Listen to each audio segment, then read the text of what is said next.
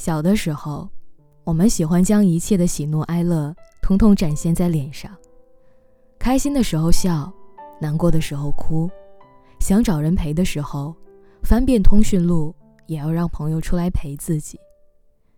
可是长大之后，却在不知不觉当中，渐渐收起了那些坏脾气，受尽委屈的时候，也要一个人偷偷的抹着眼泪。难过的时候，要独自咽下那些苦和泪，因为你打心底里明白，没有谁有义务来承担你的坏情绪，更没有谁能够轻易的做到感同身受。这个时候，你才真正的读懂挪威森林中的这样一句话：“他说，哪里有人喜欢孤独啊？不过是不喜欢失望。”我前几天在后台收到读者的留言，他给我发来消息的时候是凌晨的两点，是加完班终于洗漱完毕，睡不着，所以发来的一段生活独白。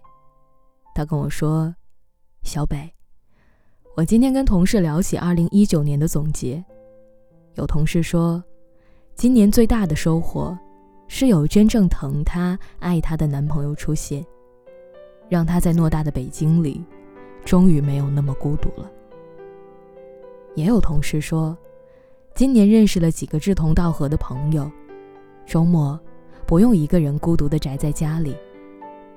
但是对他而言，二零一九跟以往的年份并没有什么不同，只是更加习惯一个人孤独，每天一个人上班下班，一个人吃饭，再一个人回到独居的出租房。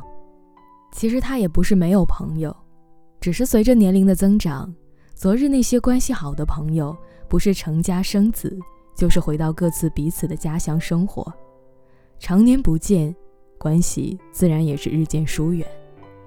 从当初闺蜜群三五天的讨论，到如今数月也未曾联系，也时常有人问他，怎么自己明明条件也不错，为什么一直单身呢？怎么明明身边有那么多朋友，但却总是喜欢一个人旅行呀？而他，也总是习惯性的回答：“一个人，没什么不好的。”可有的时候心里很明白，那些一个人生活的自由是真的，但是偶尔流露出来的孤独感，也是真的。他也不知道，这样一个人的生活到底哪里才是尽头啊？更不知道到底什么时候才能摆脱这份孤独。我不知道你是不是也会这样，面对家人的关心、朋友的慰问，你常常回复一句：“其实我一个人也挺好的。”可是现实里，你明明是过得孤独的，一个人逛街，一个人吃饭，睡前也没有人跟你说晚安。起床后也没有人给你做早餐。为了在别人面前看起来活得挺好的，你也要忍受着孤独，欺骗身边的朋友说你过得还不错。有时候不得不承认，越是长大，越是能体会到鲁迅曾经在一本书里写过的一段话。他说：“楼下一个男人病得要死，隔壁的一家唱着留声机。”对面是哄孩子，楼上有两个人狂笑，还有打牌声。河边的船上有女人哭着她死去的母亲。人类的悲欢并不相通，我只是觉得他们吵闹。前段时间有一份关于九五后的调查报告是这样说的：百分之四十五的女生和百分之二十一的男生表示不确定会不会结婚。而有百分之四的女生和百分之七的男生决定，以后一定不会结婚。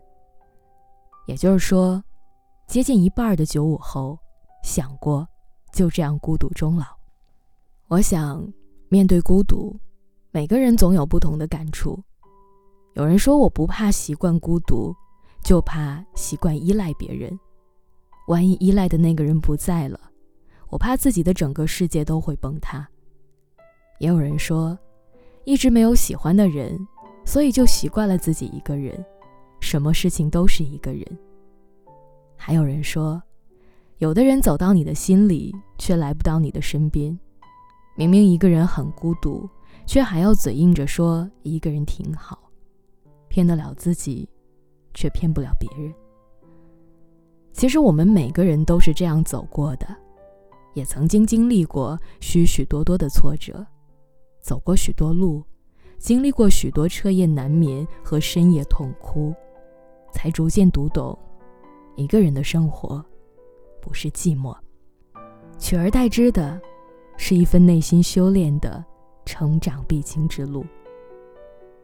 我很喜欢刘同说过的一段话，他说：“也许你现在仍然是一个人吃饭，一个人逛街，一个人看电影，然而你却能一个人吃饭，一个人逛街，一个人看电影。有些人离开了别人什么都不是，而你却一个人度过了所有。你的孤独。”虽败犹荣。曾经我也以为一个人的生活离不开的是孤独，可是经历了许多事情之后，我才觉得，孤独不孤独并不重要，在一个人的日子里，练就一身自娱自乐的本领才是重要的。合不合群不重要，自己过得开不开心才更加重要。生活就是这样，如人饮水，冷暖自知。每个人都有属于自己的节奏，有人二十五岁就遇见爱情，有人三十五岁才寻得真爱，有人二十岁就年入百万，有人四十岁才事业有成。别急，孤独后每个人都会成长，挺住意味着一切。也恰如张艺谋说的，其实每一个人都会有孤独感，喧嚣中的人内心可能是孤独的。这种孤独是与生俱来的，有人多，有人少，但内心都渴望被安抚、被理解。我想，每个人终究会等到那个会抚平内心孤独的另外一半，或许只是时机，只是暂时没有遇见罢了。但不管怎么样，我都愿你自立自强，无需有人宠有人惯，却依然幸运到有人宠。有人爱。